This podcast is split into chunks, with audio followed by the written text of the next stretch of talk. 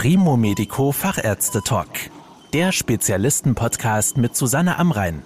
Medizin für die Ohren. Roboter können bei Operationen eine große Hilfe sein. Sie können Planungen präzise umsetzen, sie ermüden nicht und die Roboterarme zittern auch nicht. Auch im Bereich der Neurochirurgie, zum Beispiel bei bestimmten Wirbelsäulen oder Hirnoperationen, sind mittlerweile einige Robotersysteme im Einsatz. Was sie können und welche Vorteile die Patientinnen und Patienten davon haben, darüber spreche ich mit Professor Uwe Spetzger. Er ist Facharzt für Neurochirurgie und Klinikdirektor am Städtischen Klinikum Karlsruhe. Herr Professor Spetzger, bei was für Operationen verwenden Sie denn Robotersysteme? Die Neurochirurgie hat da spezielle Probleme und spezielle Voraussetzungen, sodass Robotersysteme sowohl an der Wirbelsäule, was häufiger ist, aber auch am Kopf verwendet werden können. Aber im Endeffekt geht es nur um das Halten von Instrumenten bei Spondylodesen, also Verschraubungen an der Wirbelsäule oder auch Endoskopen oder Hilfsmitteln oder Instrumenten bei Schädeleingriffen. Das ist gleich meine nächste Frage. Es klingt ja immer noch ein bisschen unheimlich, wenn man hört, da kommt ein Roboter bei meiner Operation zum Einsatz. Wie sind die Aufgaben verteilt? Was macht der Mensch? Was macht der Roboter? Ja, das kann ich Ihnen sogar fachspezifisch beantworten. Ich habe auch eine Professur am KIT, also Karlsruher Institut für Technologie an der Fakultät für Informatik, und zwar Anthropomatik und Robotik. Und die Anthropomatik ist die Schnittstelle zwischen Mensch und Maschine. Und da gibt es ganz viele Forschungsansätze auch, beleuchtet auch die Ängste des einen oder anderen Patienten, der ja vor einer Maschine im Prinzip Respekt oder Angst hat, die ihn operiert. So ist es aber nicht. Es sind ja alles passive Systeme, die wir nutzen. In der Urologie oder in der Abdominalchirurgie haben wir ja solche Master-Slave-Systeme, wie das Da Vinci-System zum Beispiel eins ist. Das nutzen wir in der Neurochirurgie nicht. Es geht da mehr um passive Systeme, die was halten oder eben was kontrolliert, navigationsgeführt führen. Das heißt, der Mensch oder der Operateur behält in vollem Umfang die Kontrolle über das, was die Maschine tut. Richten wir zunächst mal unseren Blick auf die Wirbelsäulenchirurgie. Welche Robotikunterstützung verwenden Sie hier und was kann diese leisten? Also jetzt ohne Produktnamen zu nennen, es geht auch wieder da um Haltesysteme und auch geführte Schraubensysteme, aber in Kombination mit der intraoperativen Bildgebung. Das heißt, es ist ein äh, eigenes System, eine eigene Welt, in der wir leben. Das heißt, wir planen die Schrauben navigiert, kontrolliert. Bereits im Vorfeld am Abend vorher am Rechner wissen also ganz genau auch, was für Implantate für den Patienten sinnvoll und notwendig ist und führen das dann intraoperativ durch. Dabei übernimmt der Roboter einen nur ganz kleinen Teil. Der hält ein Instrument oder hält eben einen Führungsdraht oder hält einen Schraubenzieher ganz konkret und ganz genau in der Position, wie wir es haben wollen. Und dann kommt noch ein zweiter Roboter dazu. Das ist ein Bildgebungsroboter, also ein fahrbares Bildgenerierungssystem. Das fährt exakt an die richtige Stelle, an der wir wissen, dort ist das Bild zu machen fährt dort genau hin, macht seine Bilder und fährt wieder in eine Ruhe- oder Parkposition zurück. Also das ist eine Kombination aus mehreren Maschinen, die einfach in den Operationsablauf integriert sind. Und welche Vorteile haben jetzt die Patientinnen oder Patienten davon, wenn bei ihrem Eingriff ein Roboter dazu kommt? Das ist einfach die zusätzliche Sicherheit, ganz exakt, ganz präzise an der Stelle auch zu arbeiten. Wenn wir mit Strahlen arbeiten, hat es auch den Vorteil für uns als Operateure. Der Patient ist einmalig der Strahlung ausgesetzt während seiner Operation. Die Operateure, das Operationsteam, OP-Schwestern, die werden ja jeden Tag der Strahlung ausgesetzt. Und so ist es ganz günstig, dass der Roboter autonom an das Feld hinfährt. Wir können den Raum verlassen, es wird dann das CT oder die Aufnahme generiert und das geht relativ zügig. Es geht ganz genau an der Stelle, wo wir es geplant haben. Und somit sparen wir erstens mal Bestrahlung, auch für den Patienten, aber auch für das Team. Und wie sieht es bei der Roboterunterstützung bei Eingriffen am Hirn aus? Wo genau nutzen Sie die Robotik hier und wie muss man sich das vorstellen? Also wie ist sozusagen die Robotik im Menschen oder am Menschen? Ja, die Robotik ist im Endeffekt immer nur am Menschen. Also das fängt schon bei dem Mikroskop an. Das Mikroskop, das wir benutzen, hat robotische Funktionen. Das heißt, wir können auch genau den Blickwinkel einstellen, wir können die Tiefenschärfe einstellen, wir können die Trajektorie, also den Blickwinkel einstellen, den wir vorher festgelegt haben.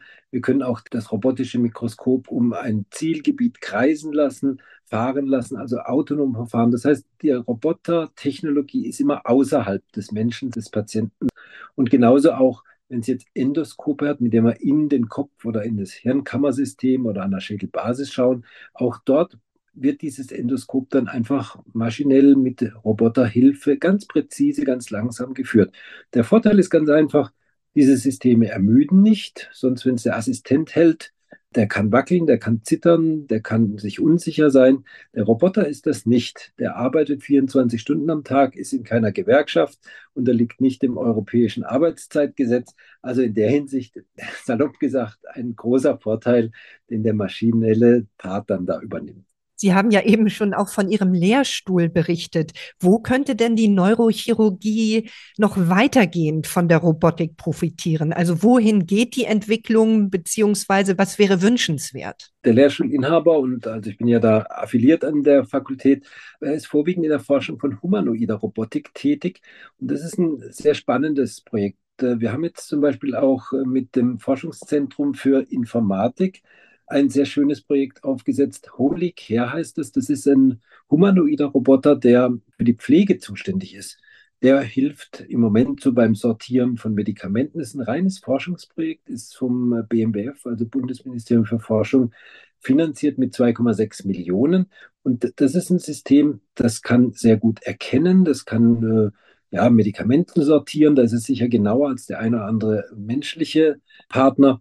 Es kann äh, repetitive Aufgaben übernehmen, also so Pflegeanleitungen tun, den Patienten an gewisse Physiotherapieaufgaben erinnern, kann auch den Patienten begleiten im Korridor oder zu gewissen Untersuchungen, kann sie also unterstützen beim Laufen und zum Beispiel auch so Fotodokumentation von Wunden durchführen.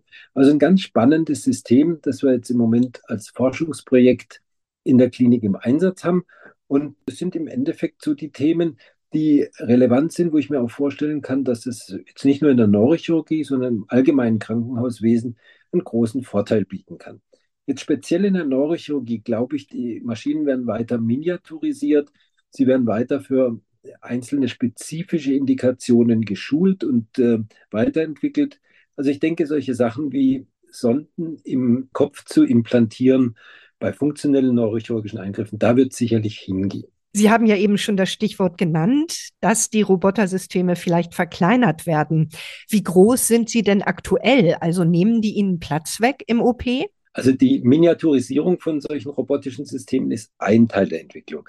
Wenn Sie aber mal an die Wirbelsäule denken, das sind ja durchaus stabile Systeme notwendig. Die müssen eine gewisse Kraft aushalten. Das wird man einfach baulich nicht kleiner bekommen. Aber für Hirneingriffe, für Haltefunktionen oder vielleicht für aktive Funktionen, da wird man die Systeme kleiner bekommen. Und äh, mittlerweile sind sie doch in der Größe, wo sie eigentlich nicht stören. Ich denke, wo es hingehen wird, auch noch weiterhin, ist solche robotisch geführten Visualisierungssysteme. Also das heißt, Mikroskop, Endoskop, Exoskop in einem, was robotisch geführt ist. Also was man navigiert direkt an den Patienten heranfahren kann wo man vielleicht mit einer 3D-Brille oder mit so einer immersiven, durchsichtigen Navigationsbrille, so einer Hybridbrille, dann die Bilder direkt vor Augen aufgespielt bekommt. Und das Ganze wird dann als robotisches System vom Chirurgen oder vielleicht auch von einem sogenannten Bordassistenten gesteuert. Da könnte ich mir vorstellen, dass die Reise hingeht.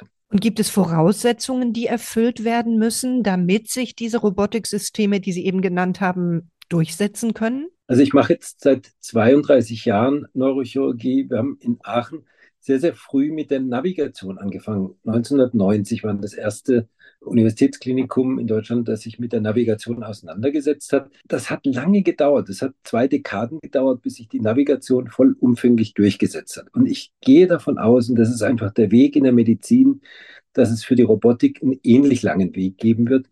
Aber wir sind auf dem Weg und äh, ich bin zuversichtlich, dass das funktionieren wird. Neurochirurgie ist ein technikfreundliches Fach, aber ein zentraler Punkt wird sein, die Finanzierbarkeit. Da werden die Kassen eine große Rolle spielen, weil noch sind solche Hightech-Sachen nicht querfinanziert. Das heißt, Robotik anzuschaffen und im klinischen Betrieb zu nutzen, ist was patientenfreundliches, was für den Patienten spricht, aber was nicht auf der Bezahlungsseite der Kasse hinterlegt ist.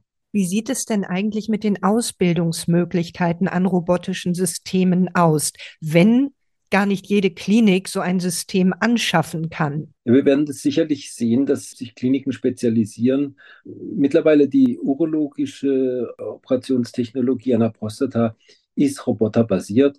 Da gibt es spezielle Ausbildungskurse. Die Akzeptanz ist dort groß und breit.